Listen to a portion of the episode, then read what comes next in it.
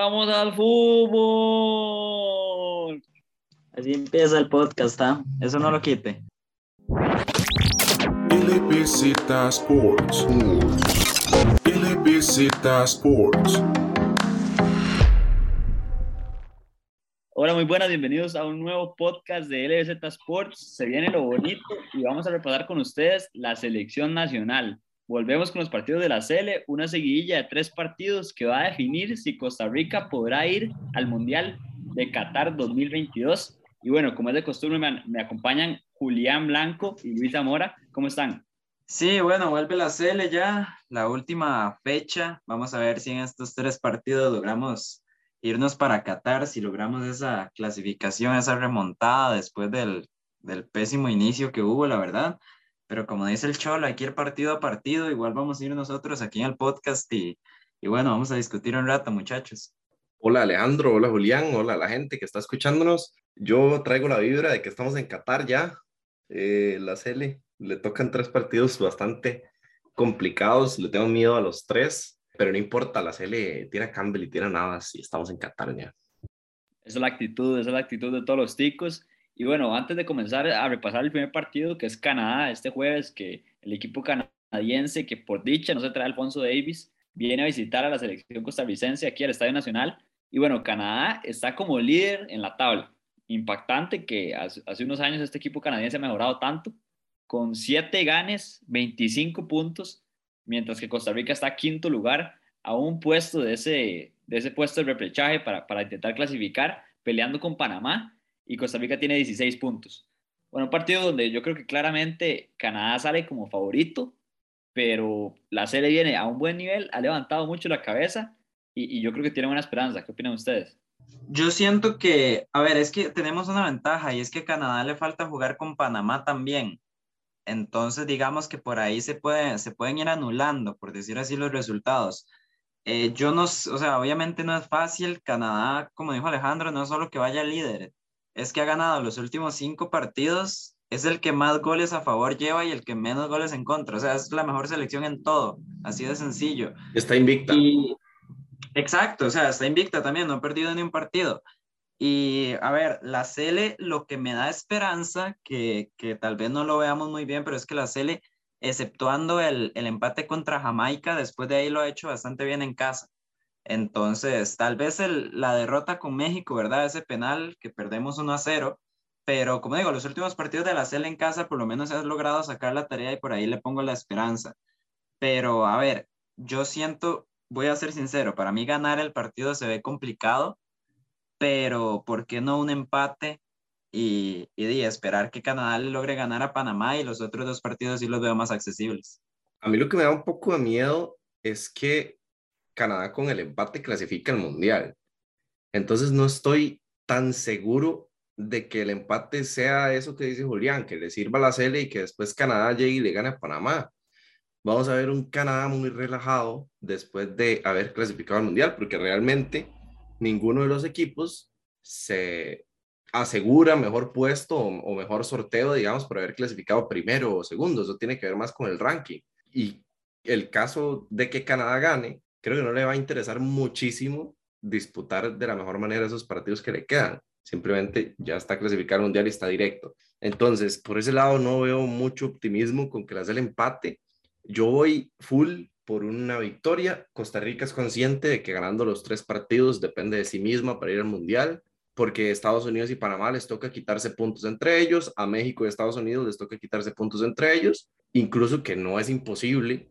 Canadá perdiendo con la CL, perdiendo con Panamá y por allá, si no me no sé contra quién es el otro partido, creo que es con Jamaica, si pierde el con Salvador Jamaica, El Salvador. Ah, no, Jamaica, Jamaica. Jamaica en casa, sí. si pierde con Jamaica, igual y, y, y consigue pelearse ahí un, un, una eliminación o, o, un, un, repechaje ahí sacado de la manga.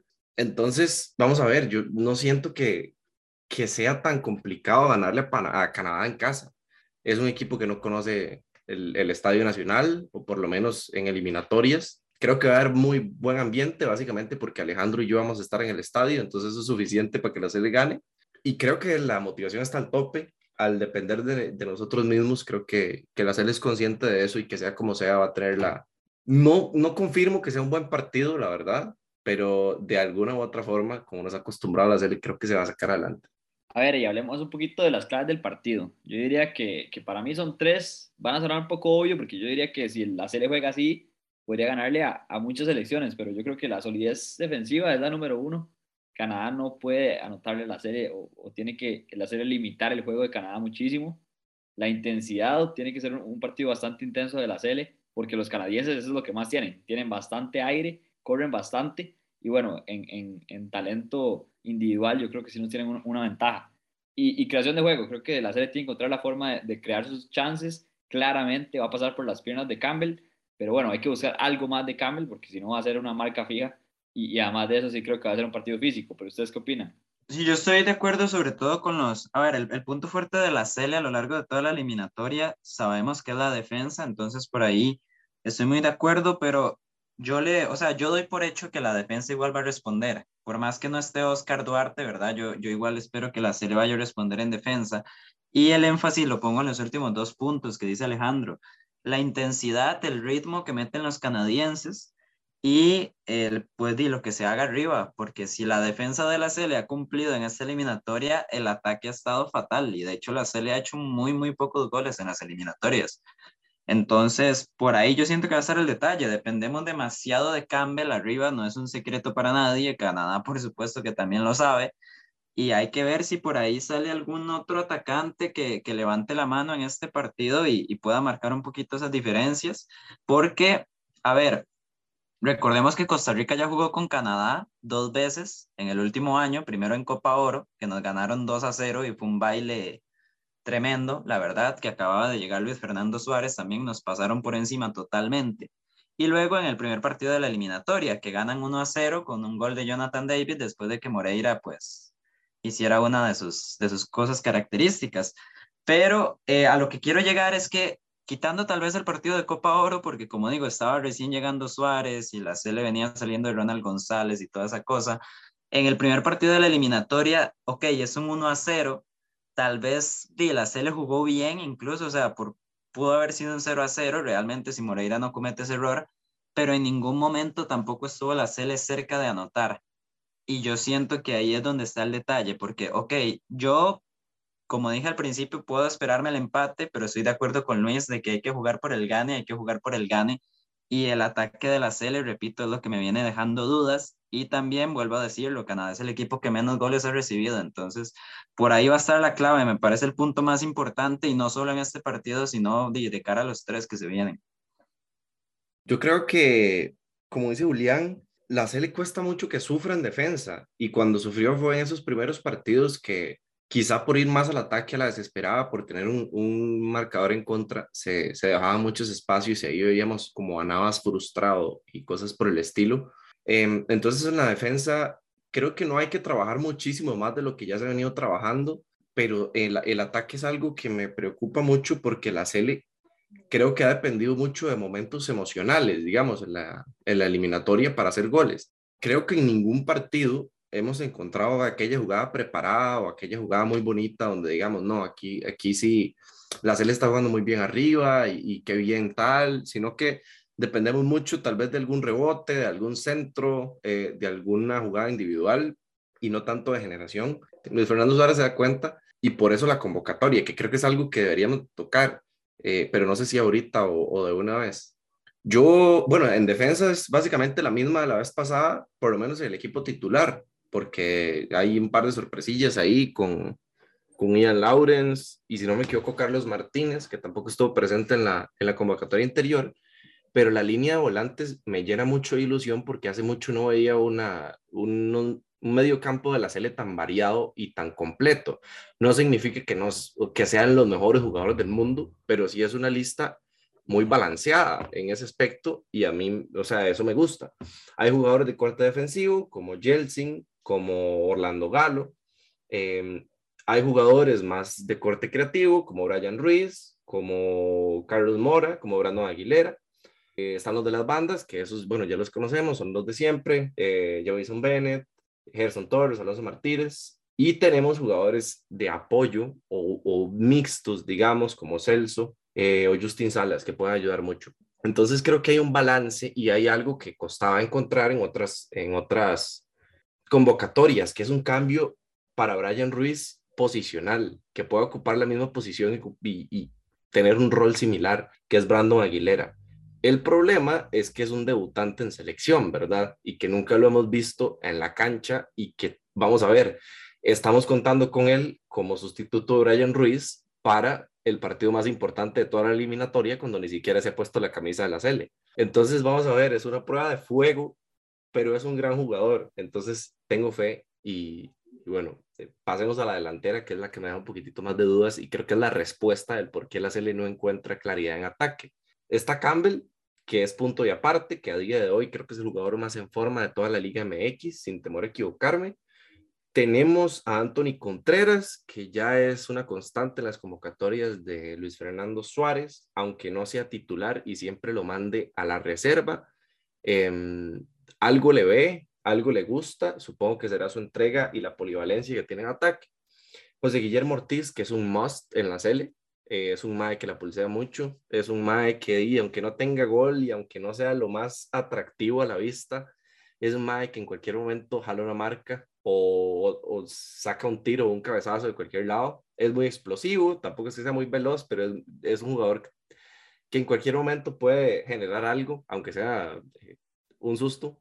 Pero... Y Luis, Luis, es que no hay mucho, ¿verdad? Tampoco. Sí, por eso, por eso. Y después Johan Venegas, que de alguna u otra forma influye en la CL, nadie sabe cómo, porque siempre es como, no hace nada en todo el partido y de la nada tiene una asistencia o un gol, pero bueno, eso a nosotros nos sirve. Lo que sí me hace falta es tal vez tener esas variantes de delantero en ataque, porque casi que... Esos extremos, también, esos extremos que han estado, que no han funcionado, pero... Sí, o sea, todos son como de la misma línea, rapidillos, desequilibrantes, que uno les tiene fe ahí porque hagan algo, a veces sí, a veces no, pero bueno, ya que lo que sí veo que hace falta es como que se cambie, que haya variante de perfil de delanteros, porque digamos, no es como, ah, bueno, ocupamos un centro, entonces saco a Anthony Contreras y meto a Saboriu para que gane un cabezazo.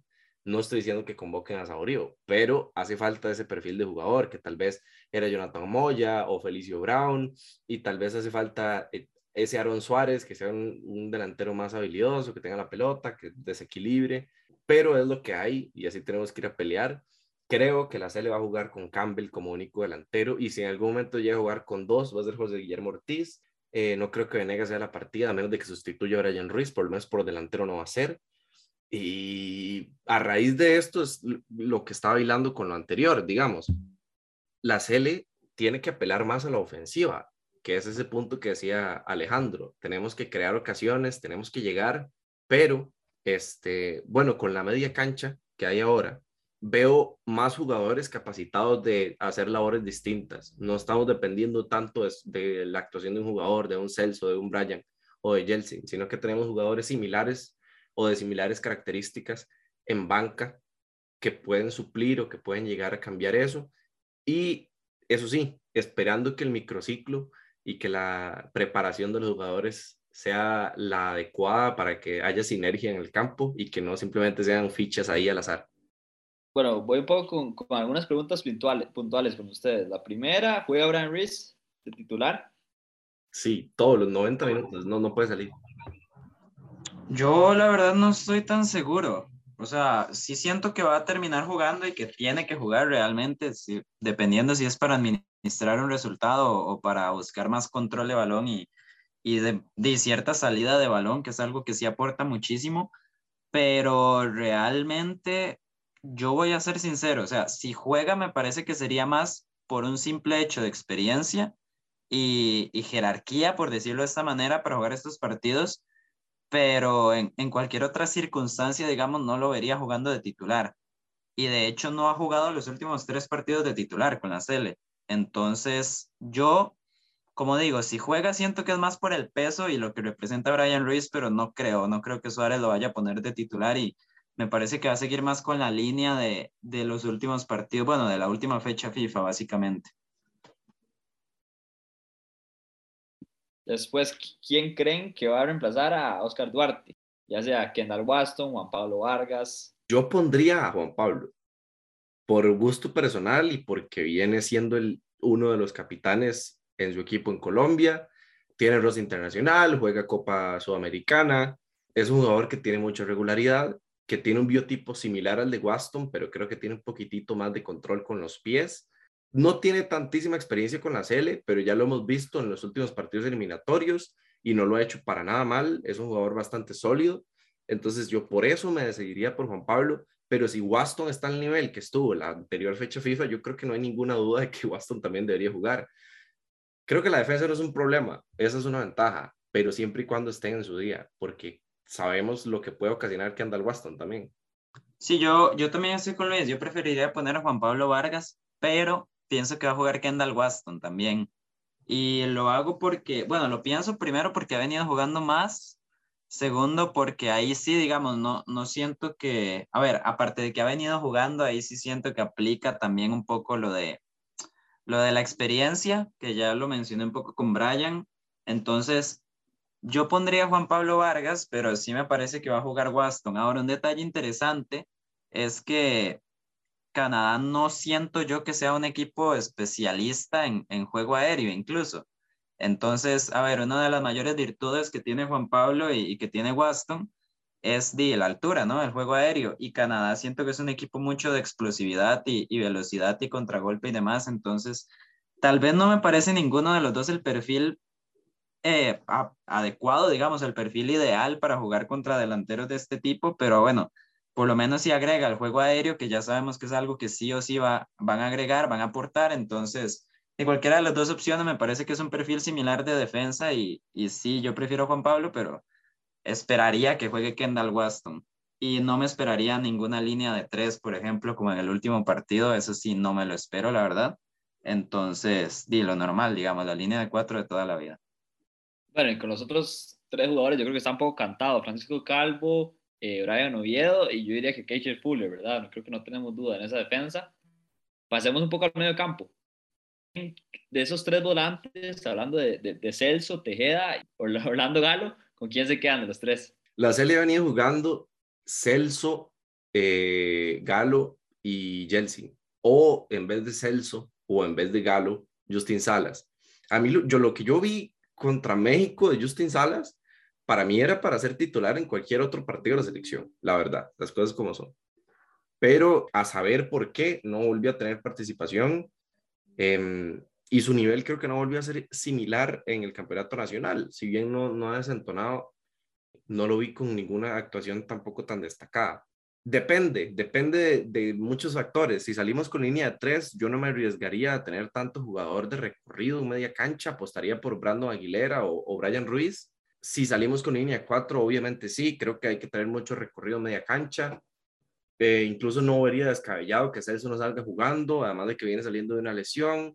Em, puede ser un, un, Tejeda, Galo, Justin Salas, eh, o, variando ahí Galo y, Salas por Celso, eh, y dependiendo también de, lo que se plantea arriba, porque si jugamos con dos puntas, con Campbell y, y Ortiz, creo que va a haber un enganche, que ese enganche va a ser o, Aguilera o bien Brian Ruiz, pero lo normal es que juguemos con Gerson Torres y con Alonso Martínez entonces creo que arriba va a estar solito Campbell y ahí, ahí sí tendríamos que hacer el sacrificio de Brian y de Aguilera. Entonces por ahí yo lo veo, creo que sí, lo más sensato, si seguimos con el 4-3-3, es que jueguen Galo, eh, Tejeda y Celso.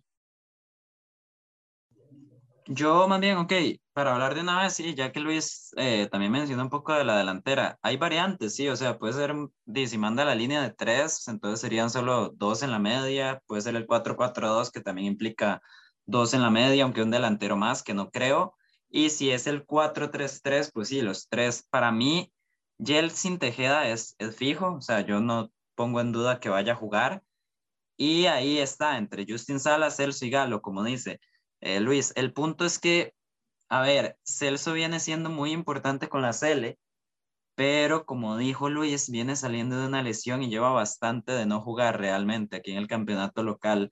Entonces, me pone en duda tal vez el estado de forma en el que llegue Celso y qué tanto vaya a tener eso en cuenta Luis Fernando Suárez. Yo esperaría que juegue Yeltsin Tejeda, Orlando Galo y Justin Salas. Y en realidad, esperaría más que juegue Justin Salas que Galo. Digamos, si, si Celso entra, lo espero en lugar de Galo, no en lugar de Justin Salas. Entonces, por ahí es por donde lo pongo. La otra opción es Douglas López, pero Douglas López realmente solo lo han convocado, no ha jugado todavía, entonces jamás esperaría algo de ese tipo en un partido de este calibre. Y la otra opción es Brian Ruiz, pero como digo, o sea, no viene siendo tal vez de la partida y, y no sé qué tan importante vaya a considerar la experiencia y, y el juego con balón que pueda aportar Brian contra una selección que es tan explosiva, ¿verdad? Entonces, yo sí me iría por un Yeltsin, eh, Galo y Justin Salas. Y si no, si tengo que dejar uno fuera, sería Galo. Y con lo demás estoy de acuerdo. Campbell va solo en delantera, Gerson Torres y Alonso Martínez. Ahí sí no, no tengo muchas variantes.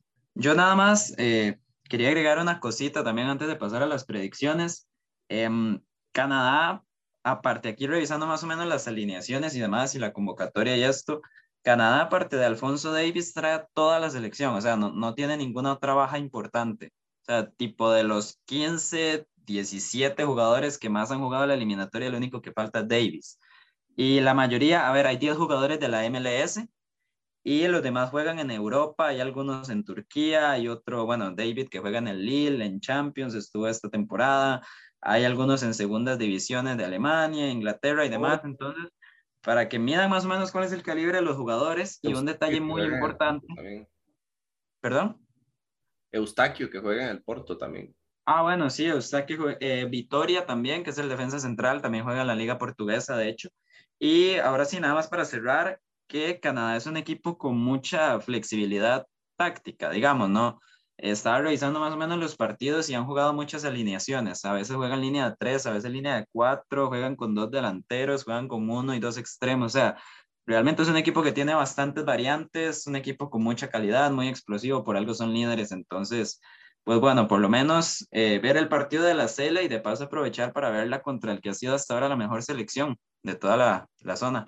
Va a estar bastante interesante un partido que, que la Cela claramente se juega todo y bueno, pasamos a la parte más interesante, pasemos a las predicciones.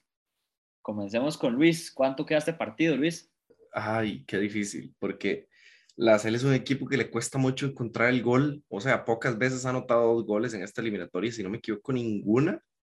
Y además de eso, es un equipo que le anota muy poco. Entonces, lo más sensato sería un 2 a 0, eh, un 0 a 0, perdón. Pero voy a, voy a tirar un 2-1 a favor de la CL. Yo, la verdad, eh, espero con todo mi corazón que se cumpla lo que dice Luis, pero yo voy con el 0 a 0 que dijo Luis. Para mí así va a quedar el partido. Y por mi parte, aquí cerrando, yo me voy con el 1 a 0. Creo que Joel Campbell nos va a dar esa victoria en los últimos minutos. Partido cerrado, partido físico. Pero bueno, ahí les dejamos nuestras predicciones de LZ. Con ustedes repasamos la previa del partido de Costa Rica contra Canadá. Ojalá que gane la CL, va a ser un partidazo, eso pinta, que esté bastante interesante. Y bueno, aquí les dejamos nuestras predicciones y nos vemos para la próxima previa del próximo partido de la serie. Muchas gracias Luis y muchas gracias Julián. Hay nada más agregar para todo el mundo que eh, nos sigan en nuestras redes sociales, que nos sigan en Instagram, que nos sigan en Facebook, que nos sigan en Twitter, que nos sigan en LinkedIn, que nos sigan en Pinterest, que nos sigan en todo lado. Eh, no, en LinkedIn y en Pinterest obviamente no tenemos perfil, pero eh, si quieren que hagamos un perfil, les pueden poner un mensaje por algunas otras, otras plataformas y por ahí lo estamos valorando. Este, nada más que agregar, sí, como dijo Alejandro, vamos a estar eh, repasando lo que hizo la serie contra Canadá, la victoria de la serie contra Canadá después de, del partido y haciendo previa a la victoria contra El Salvador y después de la victoria contra El Salvador vamos a estar analizando la victoria del Salvador y, y analizando después también la victoria contra Estados Unidos y después analizando la clasificación mundial. Y después analizando el sorteo del mundial y después, y después del mundial. Analizando, sí, eso iba a decir, el gana el mundial. Efectivamente, sí. Entonces, que estén atentos, que nos sigan y que tenemos, esperemos tener dinámicas interesantes para estos partidos eliminatorios, que la gente se meta de lleno con la CL y demás. Entonces, bueno, hasta la próxima. Hasta la próxima. LBZ Sports. LBZ Sports.